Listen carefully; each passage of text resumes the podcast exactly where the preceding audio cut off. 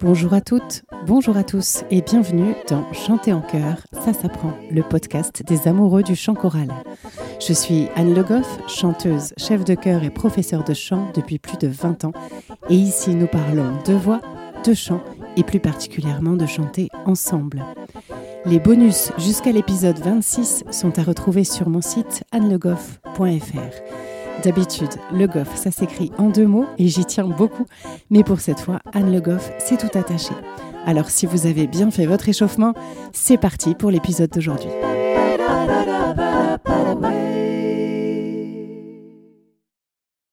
On entend parfois parler des harmoniques. Mais qu'est-ce que c'est exactement? D'abord, ne confondons pas les harmoniques avec l'harmonie. L'harmonie, ce sont en gros les accords, tout ce qui entoure une mélodie. Les harmoniques, c'est différent et c'est ce dont on va parler aujourd'hui.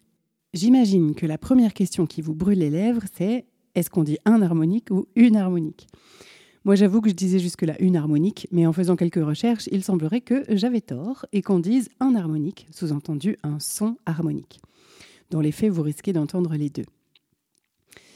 Un harmonique, c'est un son dont la fréquence est un multiple de la fréquence fondamentale. Alors je reconnais que dit comme ça, on n'en sait pas beaucoup plus. Donc parlons aujourd'hui des harmoniques. D'abord, partons du son pur. Un son pur, c'est un son dont la courbe de fréquence est parfaitement sinusoïdale.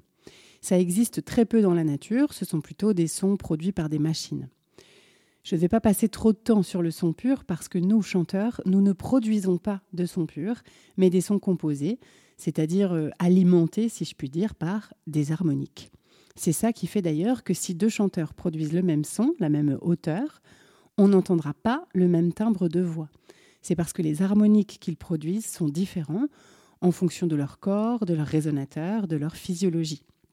Donc ces fameuses harmoniques sont comme des sons qui s'ajoutent à la fréquence du son que l'on chante. À l'intérieur de notre son, il y a d'autres sons, d'autres fréquences qui se rajoutent. Ça va produire ce qu'on appelle une série harmonique. Par exemple, si on joue un Do grave d'une fréquence de 32,5 Hz, on va développer au-dessus l'octave supérieure, donc toujours un Do, mais à 65,4 Hz, puis la quinte, donc un Sol, et en montant encore comme ça, on rencontre à nouveau un Do, puis la tierce, le Mi, et puis la quinte, à nouveau, le Sol. Ensuite un Si bémol, la septième mineure, Do, Ré, Mi, Fa dièse, Sol, Sol dièse, Si bémol à nouveau, ou plus exactement d'ailleurs La dièse, Si, et Do à nouveau. Donc une note grave pleine d'harmoniques contient toutes ces différentes notes qui s'étalent sur quatre octaves. Alors, je vous donne ici des noms de notes, mais attention, c'est pas exactement ces notes-là, c'est disons la note la plus proche par rapport à la fréquence sur laquelle on tombe. En effet, quand on pense au piano par exemple, c'est un instrument tempéré et donc on a fait quelque chose d'acceptable. Mais la réalité de la série harmonique est un tout petit peu différente et on obtient des notes qui ne sont pas exactement les notes du piano. Bon, si vous entendez tous ces harmoniques dans une note fondamentale, c'est que vous êtes très très fort très habitué et que la personne ou l'instrument qui fait sonner la note grave est aussi très fort. En tout cas, en utilisant nos résonateurs, on peut influencer les harmoniques dans le sens où on peut arriver à faire sonner plus ou moins l'un ou l'autre des harmoniques. Est-ce que vous avez déjà fait cet exercice où vous chantez une note plutôt dans le grave de votre voix, plutôt fort aussi, et vous faites bouger à la fois la langue, les lèvres et le palais pour faire sonner comme un sifflement au-dessus? Moi,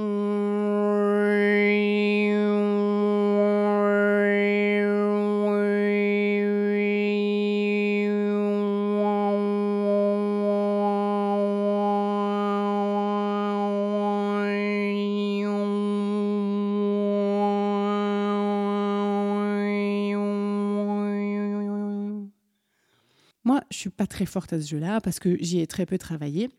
Mais je trouve que si vous voulez essayer de votre côté, le L et le ON, donc L ou bien sont peut-être les sons qui permettent le plus facilement d'entendre quelques harmoniques. Et on peut à partir de là commencer à affiner ses sensations et son écoute.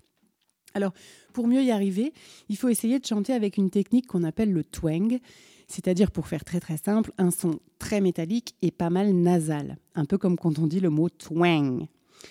Aussi, ayez conscience que vous allez probablement beaucoup moins entendre vos propres harmoniques que ceux de vos voisins. Donc n'hésitez pas à vous enregistrer pour entendre si oui ou non vous arrivez à faire des harmoniques. Mais franchement, il n'y a pas de raison. Vous pouvez aussi essayer en utilisant les voyelles nasales, donc en passant doucement du 1 au en et enfin au on, en chantant donc vraiment nasal.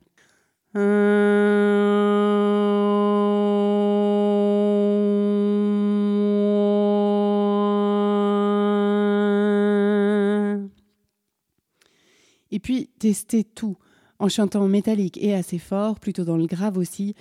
Bougez la langue, les lèvres lentement dans tous les sens. N'hésitez pas à explorer. Et quand vous entendez quelque chose, restez peut-être sur ce petit mouvement. C'est des mouvements très fins de langue, de lèvres. Et quand vous trouvez quelque chose, voilà, explorez et restez dessus pour vraiment commencer à entendre les harmoniques.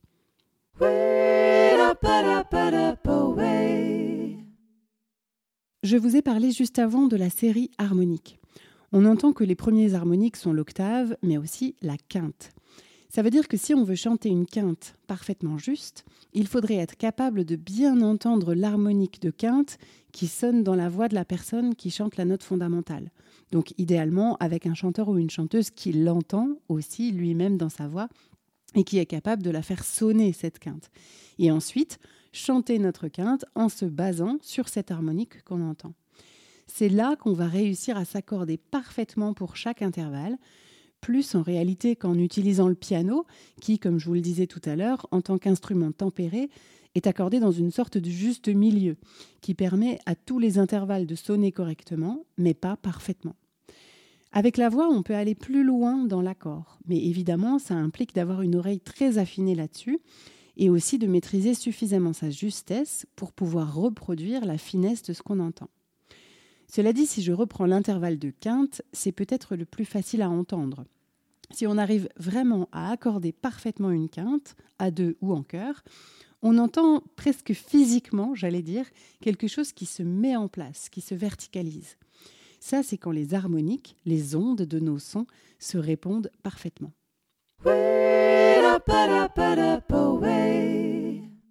Une des utilisations les plus parlantes des harmoniques, c'est le chant diphonique. Il en existe différentes variétés, par exemple le chant de gorge des moines tibétains ou des Inuits. Les Mongols utilisent aussi beaucoup le chant diphonique avec différentes techniques. On trouve aussi du chant diphonique en Inde, en Asie ou en Afrique du Sud. Quand on écoute des chanteurs qui maîtrisent le chant diphonique, on peut vraiment entendre une mélodie avec les harmoniques. C'est vraiment impressionnant. Maintenant, à quoi ça sert les harmoniques pour nous chanteurs qui ne souhaitons pas nécessairement travailler le chant diphonique?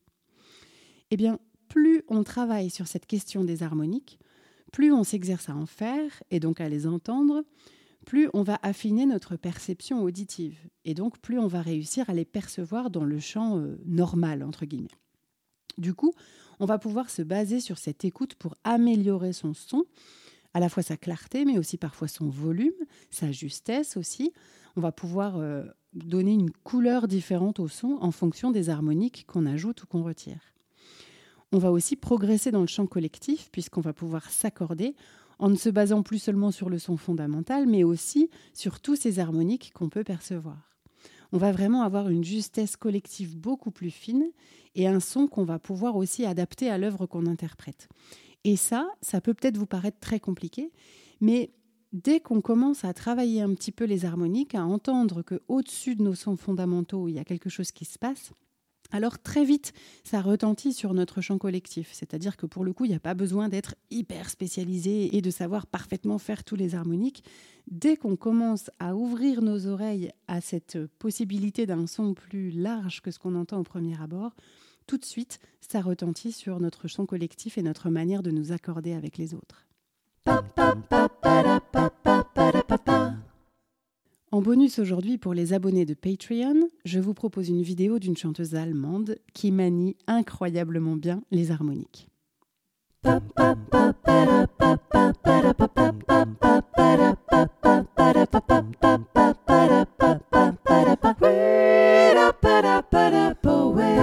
J'espère que cet épisode vous a plu. Si c'est le cas, je vous invite à vous abonner au podcast pour ne pas rater les épisodes suivants et surtout à me mettre plein de petites étoiles et de commentaires sur la plateforme où vous l'avez trouvé. Ça me sera d'une grande aide pour le faire découvrir à davantage de passionnés de chant en chœur. N'hésitez pas bien sûr à en parler à vos camarades choristes, mais pas pendant la répétition, et même à votre chef de chœur. C'est toujours intéressant pour eux d'avoir des ressources et pour moi d'avoir des retours. Si vous souhaitez découvrir les bonus dont je vous parle dans l'épisode, vous pouvez prendre un abonnement à partir de 1 euro par mois sur Patreon. C'est une plateforme de financement participatif qui pourra me permettre de continuer sereinement ce podcast. Cherchez Patreon, P-A-T-R-E-O-N, et vous tapez Chanter en chœur tout attaché. Le lien est aussi disponible sur mon site annelegoff.fr à l'onglet podcast. N'hésitez pas là aussi à laisser des commentaires, vos questions ou les sujets que vous aimeriez que j'aborde.